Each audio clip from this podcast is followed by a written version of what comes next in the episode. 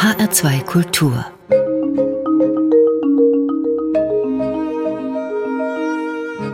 Hörbuchzeit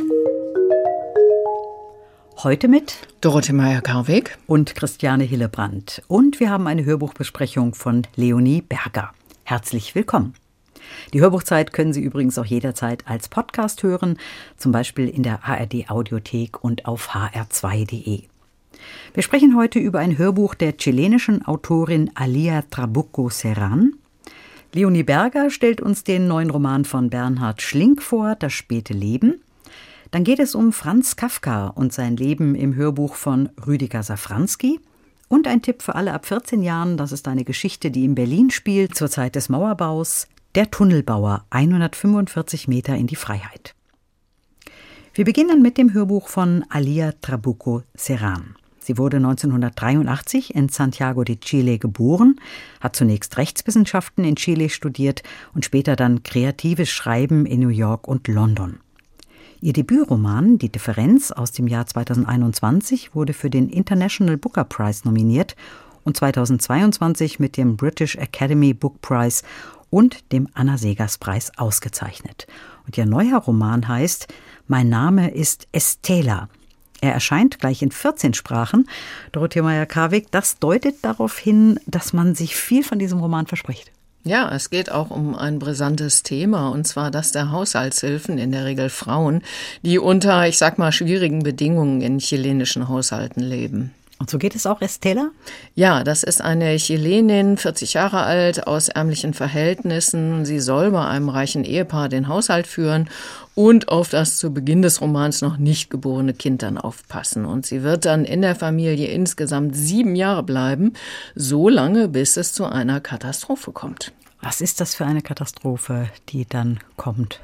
Das Kind, ein Mädchen, stirbt am Schluss. Und das kann ich verraten, weil Estella dies auch gleich zu Beginn des Romans verrät.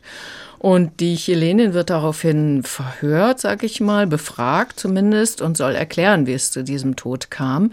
Das heißt, wir hören hier ihre Einlassung. Den die Befrager hören wir nicht.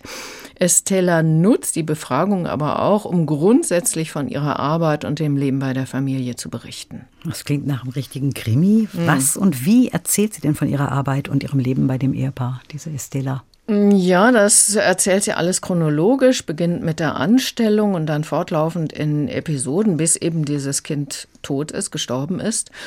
Ja, es beginnt damit so, am ersten Arbeitstag bekommt sie ihr Zimmer zugewiesen, eine kleine Kammer direkt neben der Küche, getrennt nur durch eine Schiebetür mit so einem Riffeglaseinsatz. Und sie beschreibt das Zimmer so. Ein Einzelbett, einen kleinen Nachttisch, ein Lämpchen, eine Kommode, einen alten Fernseher. In der Kommode sechs Schürzen. Montag, Dienstag, Mittwoch, Donnerstag, Freitag, Samstag. Sonntag war mein freier Tag. Es gab keine Bilder, auch keine Dekoration, nur ein kleines Fenster. Dafür ein Bad mit Dusche, ein alter Schminktisch und ein paar feuchte Stellen an den Wänden, die sich vor Lachen auszuschütten schienen. Ich schloss die Tür hinter mir und blieb stehen, die Lippen plötzlich ganz trocken.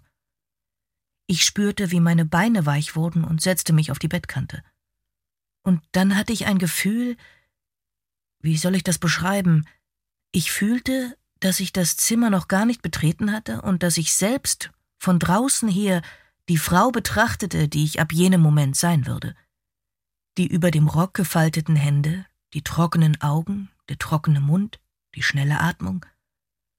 Ich bemerkte, dass die Zimmertür aus geripptem Milchglas war. Der Senior musste hier eines seiner Lieblingswörter benutzt haben, geschliffen. Eine Tür aus mattem Glas verband das Schlafzimmer mit der Küche und dort lebte ich sieben Jahre lang, auch wenn ich es nie, nicht ein einziges Mal mein Zimmer nannte. Schreiben Sie das in Ihre Akten. Na los, keine falsche Scheu. Weigerte sich kategorisch, den Raum als Ihr Zimmer zu bezeichnen. Und am Rand fügen Sie noch hinzu Weigerung, Ressentiment, mögliches Tatmotiv.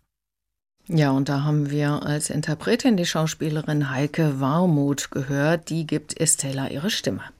Es geht hier um den Tod eines Kindes und mhm. Estela wird ja auch offensichtlich angeklagt, aber sie klingt hier nicht verzagt oder auch überhaupt nicht demütig, sondern sogar eher aufrührerisch. Ja, scheint, sie dreht den Spieß gleich mal um. Sie ist diejenige, die anklagt. Ihre Stimme klingt ja fast ein bisschen scharf, jedenfalls selbstbewusst. Sie liest sozusagen mit erhobenem Kopf. Was genau klagt denn Estela an? Also geht es da um ihre Arbeitssituation? Ja, natürlich die Arbeitssituation. Es sind äh, nicht nur diese äußeren Bedingungen, es gibt auch keine räumliche oder zeitliche Abgrenzung, also bis auf diesen freien Sonntag, den sie immer hat. Estella sagt, sie sei ansonsten formal eigentlich ganz gut behandelt worden. Das heißt, sie wird nicht geschlagen oder sexuell ausgebeutet, das gibt's ja auch. Aber sie wird als Person nicht wirklich wahrgenommen. Sie schildert, dass das Ehepaar ihren Namen erst nach langer Zeit äh, kennt. Sie beschreibt, wie der Herr des Hauses auch mal nackt aus dem Bad kommt und Estella komplett ignoriert, die da vor ihm steht. Das Ehepaar hat dann auch mal Sex im Esszimmer und sie ist für sie einfach so eine reine Befehlsempfängerin. Also ich sage jetzt mal wie so ein Saugroboter, den man nur anmachen muss. Was für ein Bild. Jetzt äh, wurde sie ja auch engagiert, um das Kind zu versorgen. Wie läuft das jetzt? Wie geht das weiter? Ja, das ist ein Mädchen, die heißt Julia, aber Estella nennt es hier meist nur das Mädchen. Die Beziehung, ich sag mal, ist ein bisschen undurchsichtig. Also am Schluss sagt Estella, dass sie dieses Mädchen geliebt habe, aber davor merkt man eigentlich ein bisschen wenig von liebevollen Gefühlen. Und auch umgekehrt ist diese Julia nicht immer freundlich zu Estella, sondern lernt ihre Nana so herrisch zu behandeln, wie die Eltern es tun. Dann hörte ich die näselnde Stimme des Mädchens aus dem Esszimmer. Estella, bring mir mein Essen. Es war das erste Mal, dass das Mädchen meinen Namen aussprach. Das S ganz langsam und das T wie ein Hammerschlag. Estella! Genau wie mich die Chefin rief. Genau wie mich der Chef immer ansprach. Ich weiß nicht, warum es mir so weh tat, meinen Namen aus diesem Mund zu hören. Was hatte ich denn erwartet? Das war nun einmal mein Name. Ich stand auf und ein Nerv in meinem Rücken verhärtete sich. Ich konnte mich nicht ganz aufrichten und musste gebückt gehen. Ich nahm seinen Teller und merkte, dass meine Hand zitterte. Ich korrigiere. So war es nicht. Die Details sind essentiell. Mein ganzer Körper zitterte. Das Mädchen saß auf seinem Platz im Esszimmer und wartete mit erhobenem Haupt auf sein Abendessen, kreuzgerade, steif, genau wie die Signora. Ich näherte mich von rechts und stellte ihm seinen Teller hin. Und da aß es. Im Esszimmer seines Hauses. Tja, dann ist es das Mädchen. Gleichzeitig leidet es aber auch unter den eigenen Eltern. Es sind Eltern, die nie Zeit haben und sehr ehrgeizig in Bezug auf ihr Kind sind. Also die Kleine bekommt von Anfang an Nachhilfe, muss Klavier spielen lernen und so weiter. Und das Mädchen wird dann immer ver- und gestörter, kaut Fingernägel, bricht sich sogar extra die Finger, um nicht weiter Klavierspielen üben zu müssen. Sie wird richtig bockig, worunter Estella dann wiederum zu sehr zu leiden hat. Und da schaukelt sich mehr und mehr was auf. Und am Ende ist das Mädchen tot. Da liegt mhm. jetzt nahe, dass Estella daran Schuld haben könnte. Mhm. Ist es denn tatsächlich so? Hat sie dem Mädchen was angetan? Ja, das möchte ich hier nicht verraten, aber das ist natürlich alles auch nicht so ganz eindeutig. Die Situation eskaliert einfach mehr und mehr. Klar ist, auch Estellas Verhalten ist nicht immer ganz okay. Also sie negiert die Intimsphäre der Arbeitgeberin, wie auch umgekehrt. Sie zieht deren Kleid an, nimmt sich deren Medikamente, zerstört auch mal mutwillig deren Eigentum. Naja, so ein Mixer, aber doch eben und nennt das Mädchen auch mal sowas wie Drecksgöre. Also Estella klagt an, das haben mhm. wir ja schon vorhin gehört. Einmal ihre Arbeitgeber, aber auch ihre ganze Lebenssituation. Das heißt, das ist nicht nur ein privates Drama, das hier erzählt wird, oder? Nein, die private Geschichte wird gekoppelt hier auch mit Einschüben eines zunehmenden Aufruhrs auf der Straße. Und diesen Aufruhr gab es tatsächlich 2019. Da gingen in Chile die Massen auf die Straße, um gegen die massive soziale Ungleichheit zu demonstrieren. Also auch ein sehr politischer Roman. Mhm. Wie hat er Ihnen gefallen insgesamt? Also gut finde ich, dass die Autoren ihren und unseren Blick auf diese prekär Beschäftigten lenkt. Gut finde ich auch, dass die Hauptperson nicht so eindeutig als Opfer gezeichnet wird, auch nicht durchgehend sympathisch. Das lässt einen beim Hören immer so über die eigenen Gefühle gegenüber der Ich-Erzählerin nachdenken, nachforschen und macht das Hörbuch dann auch spannend bis zum Schluss. Und die Interpretin Heike Warmuth, die finde ich wirklich ideal gewählt für diese Ich-Erzählerin, ja, die so viel Wut auch in sich aufgestaut hat. Mein Name ist Estella, so heißt das Hörbuch von Alia Trabuco Serran, aus dem Spanischen übersetzt von Benjamin Loy, gelesen von Heike Warmuth. Es sind sechseinhalb Stunden Hörzeit und man kann es als Download bekommen beim Verlag Argon. Das Hörbuch kostet knapp 21 Euro. Sie hören die Hörbuchzeit in H2 Kultur. Der Schriftsteller Bernhard Schlink wurde mit seinem Roman Der Vorleser bekannt. Dieses Buch wurde auch ein internationaler Bestseller in mehr als 50 Sprachen übersetzt, mit Preisen bedacht und verfilmt.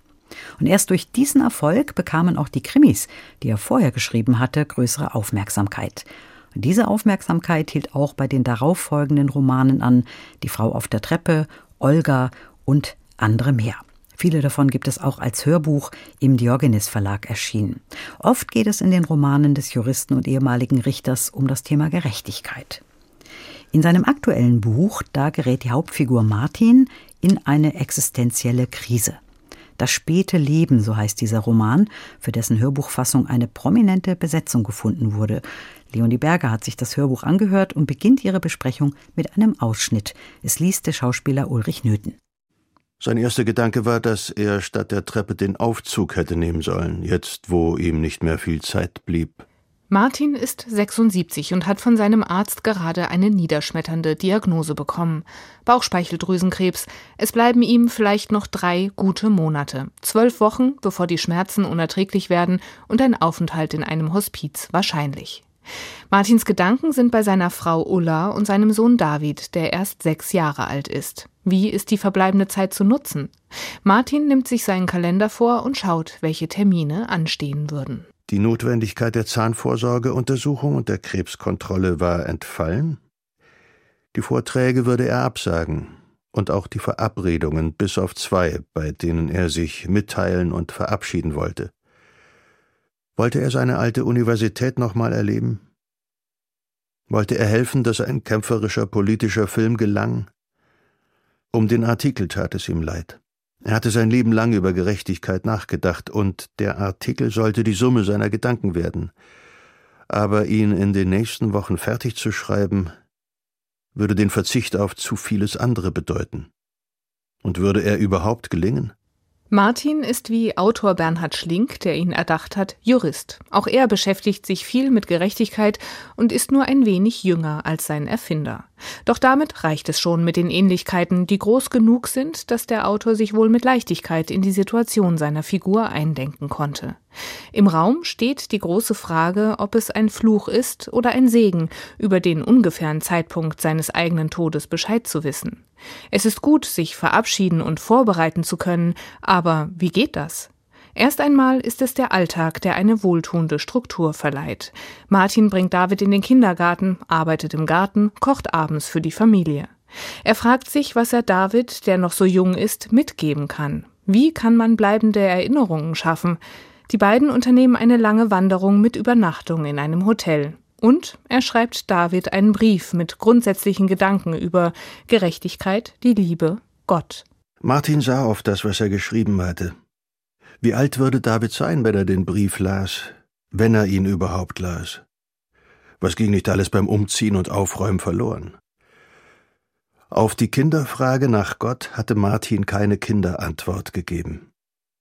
Hatte er auf die Frage des Schülers, des Studenten geantwortet? Hatte er überhaupt für David geschrieben?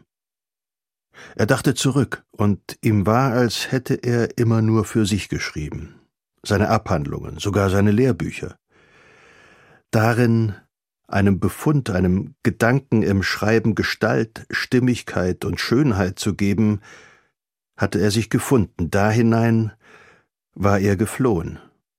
Es war eine Flucht vor dem Leben, eine Ablenkung vom Leben, und jetzt war es die Ablenkung vom Tod. Auch an David hatte er für sich geschrieben. Schauspieler Ulrich Nöthen strukturiert Bernhard Schlings Text mit klug gesetzten Pausen und gibt ihm durch seine ruhige Lesung Tiefe. Solche grundsätzlichen Überlegungen, Sätze, die im Angesicht des Todes gesprochen werden, Worte, die eine Gültigkeit über den Tod hinaus beanspruchen, können schnell banal wirken oder am Kitsch entlang schrammen. Aber das tun sie nicht, wenn Ulrich Nöthen sie spricht. Denn die Emotion, die er sachte mitschwingen lässt, ordnet sie sofort ein und macht klar, wie sie gemeint sein müssen. Die Geschichte von Martin entwickelt eine neue Dynamik, als mit der Wahrheit ein weiteres großes Thema ins Spiel kommt. Durch einen Zufall entdeckt Martin, dass Ulla eine Affäre hat. Er, der gut 30 Jahre älter ist als sie, ist nicht überrascht und klar nach seinem Tod. Aber jetzt? Ist es möglich, mehrere Menschen zu lieben? Vielleicht schon, aber den? Der eng geschnittene dunkle Anzug, dazu das offene weiße Hemd. Ein Geck. Wahrscheinlich waren am Hemd zwei Knöpfe offen und ließen eine gebräunte, behaarte Brust und ein goldenes Kettchen sehen. So abfällig klingt ein eifersüchtiger, gekränkter Ehemann, ganz klar. Martin versucht Dinge zu klären, die er nicht beeinflussen kann und scheitert daran. Aber der Frage, wie viel Wahrheit ein nur noch kurzes Leben verträgt, kommt er immerhin sehr nah. Autor Bernhard Schlink hat mit Das späte Leben ein zurückhaltendes Buch über einen Tod geschrieben, der sich langsam in einem Leben breit macht. Ulrich Nöthen gibt allen Gedanken genügend Raum zum Widerhall bei denen, die zuhören. Am Ende sind es vielleicht doch die kleinen Dinge, die am wichtigsten sind. Einen Komposthaufen anlegen, Achterbahn fahren, noch einmal am Meer sitzen. Der Alltag, der bei anderen Erinnerungen hinterlässt. Leonie Berger hat uns das Hörbuch Das späte Leben von Bernhard Schlink vorgestellt, gelesen von Ulrich Nöthen. Vier CDs sind es, fünf Stunden Hörzeit zum Preis von 28 Euro und erschienen ist dieses Hörbuch im Diogenes Verlag. Sie hören die Hörbuchzeit in H2 Kultur und wir kommen zu einem Hörbuch von Rüdiger Safranski. Rüdiger Safranski ist wissenschaftlicher Assistent, Herausgeber und Redakteur der Berliner Hefte, Dozent in der Erwachsenenbildung und seit 1986 freier Autor. Er hat Philosophie, Germanistik, Geschichte und Kunstgeschichte studiert. Einige seiner Bücher wurden mehrfach ausgezeichnet. Zuletzt erschienen sind unter anderem Hölderlin, Komm ins offene, Freund oder auch Einzeln sein. Jetzt hat sich Rüdiger Safranski Franz Kafka zugewandt, dem Autor, dessen Todestag sich am 3. Juni dieses Jahres zum 100. Mal jährt. Kafka war zu seinen Lebzeiten der breiten Öffentlichkeit unbekannt. Inzwischen zählen seine Werke zum Kanon der Weltliteratur und der Begriff Kafkaesk ist fest in unserem Sprachgebrauch verankert und steht für undurchdringliche, nicht zu verstehende Bedrohungssituationen. Dorothee Meyer-Karweg, über Kafka gibt es viele, viele Werke, Biografien und vieles mehr. Welchen Aspekt hat sich Rüdiger Safranski ausgewählt? Ja, der Untertitel verrät es schon. Das Werk von Rüdiger Safranski heißt ja Kafka um sein Leben schreiben. Das heißt, Rüdiger Safranski geht es um Kafkas Motivation zu schreiben und sein Ringen um die Texte. Und Safranski zitiert beispielsweise gleich zu Anfang aus einem Brief Kafkas an Felice Bauer, Kafkas erste Verlobte, und es liest Frank Arnold. Ich habe kein literarisches Interesse, sondern bestehe aus Literatur. Ich bin nichts anderes und kann nichts anderes sein. Damit will er Felice warnen. Schreiben ist für ihn keine schöne Nebensache, kein Ausgleich für die Belastungen im Berufsgeschäft. Er interessiert sich nicht für Literatur, er ist Literatur, ganz und gar. Felice soll das endlich begreifen. Andernfalls hält sie sich an jemandem fest, den es gar nicht gibt. Denn auch für sich selbst existiert er nur in seinem Schreiben. Der Rest ist ein Leichnam. Ja, erst beim Schreiben. Oft schreibt er wie in einem Rausch, fühlt er sich wirklich lebendig und da gibt ihm dann eine ungeheure Welt auf. Er existiert nur für und durch das Schreiben, der Rest sei ein Leichnam. Das sind wirklich harte Worte. Vor allen Dingen an eine Verlobte. Das hm. Problem ist, dass er dennoch an der Vorstellung einer bürgerlichen Existenz festhalten will. Beruflich gelingt ihm das ja. Er arbeitet ja in Prag bei der Arbeiterunfallversicherungsanstalt und da wohl auch so erfolgreich, dass man ihn auch als seine Tuberkulose ausbricht unbedingt halten will. Nicht ganz erfolgreich ist er dann beim Versuch, eine Familie zu gründen. Also wir wissen jetzt, welche Fährte Rüdiger Safranski in seiner Biografie über Kafka verfolgt. Wie ist das Werk aufgebaut? Also nach diesem Intro zum Leitmotiv dieser Biografie geht Rüdiger Safranski schlicht chronologisch vor. Das heißt, er schildert Kafkas Leben angehend von den ersten Schreibversuchen in der Schulzeit und kombiniert dann immer wieder biografische Aspekte mit dem Inhalt seiner Werke und deren Deutungsmöglichkeiten. Und dabei zitiert Rüdiger Safranski viele Briefe, auch Tagebucheinträge. Und dazu hören wir jetzt mal ein Beispiel, und zwar über Kafkas Arbeit an Der Verschollene, früher als Amerika veröffentlicht. Da heißt es, er schreibt wie im Rausch. Kafka in unglaublicher Ekstase, notiert Brot in seinem Tagebuch. Bis zur ersten größeren Unterbrechung Mitte November sind bereits sechs Kapitel, mehr als 200 Druckseiten geschrieben. Der Amerika-Roman bildet das imaginäre Gegengewicht zu den Fantasien über Selbstvernichtung und Verwandlung in der Familienhöhle. Doch es gibt noch andere Auswege aus der Misere, nämlich die, ganz einfach wegzugehen. Imaginär ausprobiert hatte das Kafka in dem bereits zitierten kurzen Textstück Der plötzliche Spaziergang vom Anfang des Jahres 1912. Dort wird geschildert, wie es sich anfühlt, wenn man gänzlich aus seiner Familie ausgetreten ist, wenn die häusliche Welt sich ins Wesenlose verliert, während man selbst ganz fest, schwarz vor Unwissenheit, sich zu seiner wahren Gestalt erhebt. Ja, da zeigt sich Kafkas großer Wunsch, mal auszubrechen, weg von der Familie, vielleicht auch in ein fernes Land zu gehen. Und weiter heißt es, der Roman ist bei Kafka mit Vorstellung von Weite und Ferne verbunden. Der Roman ist so groß, schreibt er an Max Brod, wie über den ganzen Himmel hin entworfen. Einstweilen geht es noch ganz gut immer geradeaus, doch er sieht schon den Augenblick kommen, da er bei dieser Reise ins Unabsehbare den Kopf verlieren wird. Ja, der Roman Der Verschollene bleibt ja unvollendet und wird auch erst von Kafkas Nachlassverwalter, also diesem Max Brod, posthum veröffentlicht. Kafka selbst hat ja, wie wir wissen, Amerika nie gesehen. Er blieb die meiste Zeit in Prag. Ja, dafür gibt es dann auch viele Gründe. Also die Familie mit ihren Ansprüchen, das schwierige Verhältnis zum Vater, was natürlich auch Thema in dieser Biografie ist. Finanzielle Gründe auch. Dazu kommt dann seine Krankheit, die Tuberkulose, die ihn mehr und mehr auch einschränkt. Bekannt ist ja auch Kafkas schwieriges Verhältnis zu Frauen. Wird denn das auch thematisiert in Rüdiger Safranskis Biografie? Ja, das spielt in dieser Biografie schon eine wichtige Rolle. Also Kafka fühlt sich zwar zu manchen Frauen hingezogen, hat aber dann auch extreme Angst vor einer festen Beziehung, vor dem Familienleben. Und so verlobt er sich mehrfach und löst die Verlobung dann aber immer wieder. Felice Bauer ist dann aber doch recht hartnäckig. Schließlich gibt sich Kafka geschlagen.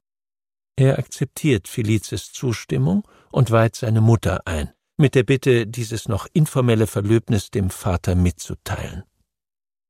Die Eltern beabsichtigen, ein Auskunftsbüro den familiären Hintergrund der Bauers erkunden zu lassen. Kafka stimmt zu und teilt das auch Felice mit, die darüber offenbar nicht gekränkt ist. Wenig später werden die Bauers ihrerseits auch Auskünfte über die Familie Kafka einholen. Kafka reagiert darauf mit der spöttischen Bemerkung, dass kein Auskunftsbüro imstande wäre, die Wahrheit über mich zu sagen. Wollte man ihm auf die Schliche kommen, empfehle es sich, das Urteil zu lesen. Dieser Hinweis hat es in sich, denn in der Erzählung wird ja ein Heiratswilliger von seinem Vater verurteilt und von seinem Autor ertränkt. Das sind keine sonderlich guten Referenzen für einen Bräutigam. Das finde ich, das hat bei aller Tragik schon fast was Humorvolles. Ja, Kafka ist dann so erschrocken vor der eigenen Courage, vielleicht doch heiraten zu wollen, zu müssen, dass er schließlich einen Brief an den Vater von Felice Bauer schreibt und diesen explizit vor sich selbst warnt. Ja, und irgendwann wird die Verlobung dann auch wirklich aufgelöst. Also die Frauen spielen eine wichtige Rolle in der Biografie. Ja. Welche Themen spricht Rüdiger Safranski sonst noch an? Also es geht hier um Kafkas Verhältnis zum Judentum, um den Zionismus, den sich immer stärker zeigenden Nationalismus, auch gepaart mit Judenhass und vor allem immer und immer wieder um Kafkas Angst zu versagen, also insgesamt nicht zu genügen. Jetzt haben wir hier Frank Arnold mehrfach gehört und er wird ja gern für solch lange Sachtexte genommen. Ja, und wieder muss ich hier sagen, das ist eine ausgesprochen gute Wahl. Wir haben es an den vorigen Ausschnitten gehört. Frank Arnold nimmt die leichte Ironie des Textes von Rüdiger Safranski beispielsweise wunderbar auf. Und wenn er die Zitate Kafkas liest, da hat man wirklich das Gefühl, er hat den Autor verstanden. Er kommt dessen Wesen und dessen Gedanken sehr nah. Darüber hinaus liest er mit so einer großen Ruhe und auch Selbstverständlichkeit. Er hat ein sehr feines Gespür für den Sinn des gesamten Textes, also insgesamt ein wirklich großartiger Interpret. Also großes Lob für den Interpreten. Wie mhm. gefällt Ihnen das Hörbuch insgesamt? Ja, das ist ein Buch bzw. Hörbuch für Menschen, die sich mal endlich etwas tiefer mit Kafka beschäftigen wollen. Sie erfahren viel über die Verbindung von dem Leben Kafkas, dessen Werk Safranski ist dabei niemand, der so immer zeigen will, wie schlau er ist, was er alles für Quellen studiert hat. Aber man merkt an den vielen Zitaten und Verweisen, er hat durchaus sehr viel gelesen, fasst das aber sehr angenehm und verständlich zusammen. Man lernt viel und wird dabei auch gut unterhalten. Und Frank Arnold als Interpret, der hilft einem sehr angenehm durch diese ausführliche Biografie. Und die heißt Kafka um sein Leben schreiben von Rüdiger Safranski ist erschienen anlässlich des 100. Todestags von Franz Kafka, der sich in diesem Jahr jährt. Ein literarisch-biografischer Essay, gelesen von Frank Arnold, eine MP3-CD, 8 Stunden 36 Minuten Hörzeit zum Preis von 25 Euro. Erschienen ist das Hörbuch bei Random House Audio. Und jetzt kommen wir zu einem Hörbuch für alle ab 14 Jahren, also zu einem Hörbuch für Jugendliche und es geht um eine Geschichte von Maja Nielsen. Maja Nielsen ist Schauspielerin. Sie hat aber durch ihre beiden Söhne angefangen, Kindergeschichten zu erfinden. Viele dieser Geschichten sind als CD oder Buch erschienen. Nielsen arbeitet auch mit großer Begeisterung an der Reihe Abenteuer und Wissen. Das ist eine Reihe über moderne und historische Abenteuer. Ihr neuer Jugendroman heißt Der Tunnelbauer, 145 Meter in die Freiheit. Dorothee Meyer-Karwig hat die Autorin dabei auch ein historisches Ereignis verarbeitet. Ja, der Roman basiert auf einer wahren Begebenheit und spielt in Berlin zur Zeit des Mauerbaus und danach. Das heißt, es beginnt 1961. Und wir hören zu Beginn des Hörbuchs den Mann, dessen Geschichte hier erzählt wird, nämlich Joachim bzw. genannt Achim Neumann. Es ist noch nicht so lange her, als Deutschland und meine Heimatstadt Berlin in zwei Teile geteilt waren. Dazwischen befand sich eine der bestgesicherten Grenzen der Welt. Nur wenige Menschen durften die legal überqueren. Viele sind bei ihren Fluchtversuchen ums Leben gekommen. Ich war damals ein junger Mann und habe versucht, einigen Menschen bei ihrer Flucht zu helfen. Damit so etwas bei uns nie wieder passieren kann, erzähle ich euch meine Geschichte. Ja, dieser Achim Neumann ist der Tunnelbauer und 145 Meter in die Freiheit. Damit ist die Tunnellänge gemeint, die dieser Achim mit anderen vom Westen nach Osten in die DDR gegraben hat, beziehungsweise von Westberlin nach Ostberlin, um dort Freunde und Angehörige rüberzuholen. Kam dieser Achim Neumann denn aus dem Westen? Nein, er stammt aus der DDR, hat die Flucht nach West-Berlin aber mit Hilfe von Fluchthelfern geschafft, die ihm einen Ausweis eines Schweizers beschafft hatten, der ihm sehr ähnlich sieht. Warum ist er damals geflohen? Bei Achim läuft erstmal alles gut in der DDR, hat das Abitur in der Tasche, einen Studienplatz für Bautechnik sicher in Cottbus und will dann vor dem Studium mit Freunden, und zwar den Jungs Hase und Lampe, so die Spitznamen seiner Schwester Bea und einem Mädchen, das er ganz toll findet, nämlich Chris, zum Campen an die Ostsee. Und als sie da sind, da hören sie dann am 13.8. in Berlin wird die Mauer gebaut und plötzlich ist dann alles anders. In den Monaten zuvor, da hatten ja immer mehr Menschen die DDR verlassen, was damals auch noch recht einfach war. Genau, und dieses Ausbluten des Staates, das will die DDR-Führung unter Walter Ulbricht dann nicht mehr hinnehmen und lässt am 13.08.61 dann eben die Mauer bauen. Und jetzt werden in der DDR dann auch gleich andere Seiten aufgezogen. Schon in der Nacht des Mauerbaus wird ein Freund von Achim verhaftet, nämlich Harald, genannt eben Lampe. Und auch beim Studium wird der Ton strenger. Als Achim nach den Ferien seinen Freund Hase besucht, ist er ebenfalls völlig fertig. Tiefe Ringe unter den Augen, als hätte er mehrere Nächte kaum geschlafen. Ich weiß echt nicht mehr weiter, Achim, sagte er bedrückt, als sie bei ihm im Zimmer saßen. Die wollen mich nicht weiter studieren lassen. Stattdessen haben sie mir einen Arbeitsplatz als Putzmann in einer Chemiefabrik zugewiesen. Die letzten drei Tage habe ich von morgens bis abends die Klos geschrubbt. Ich halt das nicht aus. Achim sah seinen Freund betroffen an. Hase war völlig am Ende. So fertig hatte er ihn noch nie erlebt. Ich muss aus diesem Scheißland raus. Irgendwie muss man hier doch rauskommen. Ja, und da hörten wir Mio Lechenmeier als Interpreten. Achim und Hase sagen sich dann, ach, wir gucken uns die Mauer mal von der Nähe an. Sie werden dann im Sperrgebiet aber sofort aufgegriffen und eine ganze Nacht lang verhört. Und da reift dann auch in Achim der Entschluss, er muss ja raus. Hase schafft es dann als erster, dann folgt Achim. Aber da ist ja noch Chris, das Mädchen, in das er verliebt ist und die ihn auch liebt.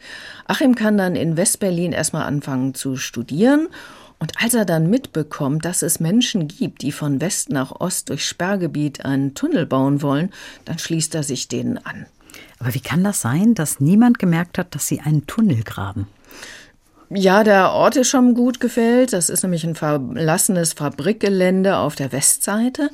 Und im Osten, da kommen sie dann in Kellern von Häusern der Bernauer Straße wieder raus, direkt an der Grenze. Das ist natürlich gefährlich. Niemand darf ihr Schaufeln und Hämmern bemerken. Und sie schaffen es dann. Es dauert allerdings Wochen, bis sie schließlich an der anderen Seite angekommen sind. Und über Kuriere haben sie dann diverse Flüchtlinge informiert oder Leute, die fliehen wollen. Das wird alles sehr akribisch geplant. Wie viele Menschen haben Sie dann rausgeholt über den Tunnel? Also mit diesem ersten Tunnel haben sie 29 Menschen rausgeholt. Mit dem ersten, es gab also noch einen zweiten. Ja, es gab mehrere. Es gab dann noch mehrere. Der erste stürzte dann relativ schnell ein, es war durch einen Wassereinbruch. Dann bauen sie dann aber einen weiteren, der ist dann professioneller als der erste. Sie sind auch nicht die einzigen, die das versuchen. Also insgesamt gab es wohl 19 erfolgreiche Tunnel zwischen West- und Ostberlin. Und damit gelangten mehr als 300 Personen in den Westen. Aber es war dann auch bald ein Katz-und-Maus-Spiel, denn nach den ersten geglückten Versuchen bekam die DDR das ja mit. Mhm. Was ist mit Chris, der Freundin von Achim? Ja, der ist die Stasi auf der Spur. Sie wird vorher verhaftet und kommt in Untersuchungshaft. Und wie es ihr dort ergeht, das hören wir jetzt. Diesen Part liest Jana Gansner. Chris hat im Gefängnis so viel Durst, dass sie sogar das Wasser aus der Kloschüssel trinkt. Nur nicht darüber nachdenken, befiehlt sie sich, als ihr Durst etwas gestillt ist, und legt sich auf das Metallbett.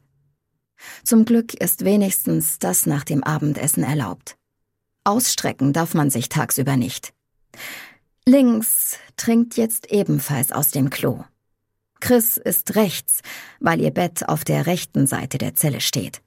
Andere Namen haben die Schließer in der Untersuchungshaft nicht für sie. Noch drei Tage, bis sie uns wieder frische Unterwäsche geben, rechnet sich Chris vor dem Einschlafen aus. Sie stinkt. Ekelhaft ist das. Sie wünschte, sie dürften wenigstens mehr als nur einmal in der Woche duschen.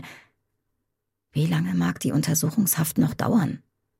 Sie weiß es nicht. Sie hat auch keine Ahnung, wie lange sie bereits im Gefängnis beim Staatssicherheitsdienst in Pankow einsetzt. Nur, dass es draußen Frühling war, als man sie abholte. Und jetzt ist es Hochsommer. Letztendlich wird Chris dann zu 21 Monaten Haft verurteilt. Und als sie rauskommt, ist gerade der zweite Tunnel fertig. Und ob sie es dann schafft oder die Grenze sie erwischen, das wird hier sehr spannend erzählt. Also ein hochdramatischer Stoff und zu Recht auch empfohlen ab 14 Jahren. Mhm. Wie gefällt Ihnen die Umsetzung in diesem Hörbuch? Also das ist schon eine Geschichte voller Dramatik. Da es um junge Leute mit all ihren Plänen und Träumen geht, ist die Geschichte auch nah an der Zielgruppe und Maya Nielsen erzählt so spannend, dass man absolut dranbleibt. Sie wechselt dabei immer mal wieder die Perspektive, also von Achim zu Chris und zurück, auch mal die Zeitebenen, aber das ist jetzt nicht allzu verwirrend. Und die Stimmen sind ebenfalls gut gewählt, jung und klar, da fühlt man sich sehr gut aufgehoben. Und Achim Neumann, auf dessen Lebensgeschichte alles beruht, der fasst am Schluss nochmal zusammen, was dann in den folgenden Jahrzehnten passiert. Das ist also insgesamt ein sehr guter Einstieg für Teenager, die sich mit der Geschichte der DDR beschäftigen möchten. Vielen Dank, Dorothee Meyer-Karweg. Der Tunnelbauer, 145 Meter in die Freiheit, so heißt das Hörbuch von Maja Nielsen, gelesen von Mio Lechenmeier und Diana Gantner. Fünf Stunden Hörzeit. Man bekommt dieses Hörbuch als Download und es kostet 15 Euro. Empfohlen ist es ab 14 Jahren. Und den Download bekommt man im Verlag USM Audio. Damit geht die Hörbuchzeit zu Ende. Es gibt sie auch im Podcast-Angebot auf hr2.de und in der ARD Audiothek. Sie können die Sendung dort auch kostenfrei abonnieren. Und für heute verabschieden sich Dorothee Meyer-Karweg und Christiane Hillebrand.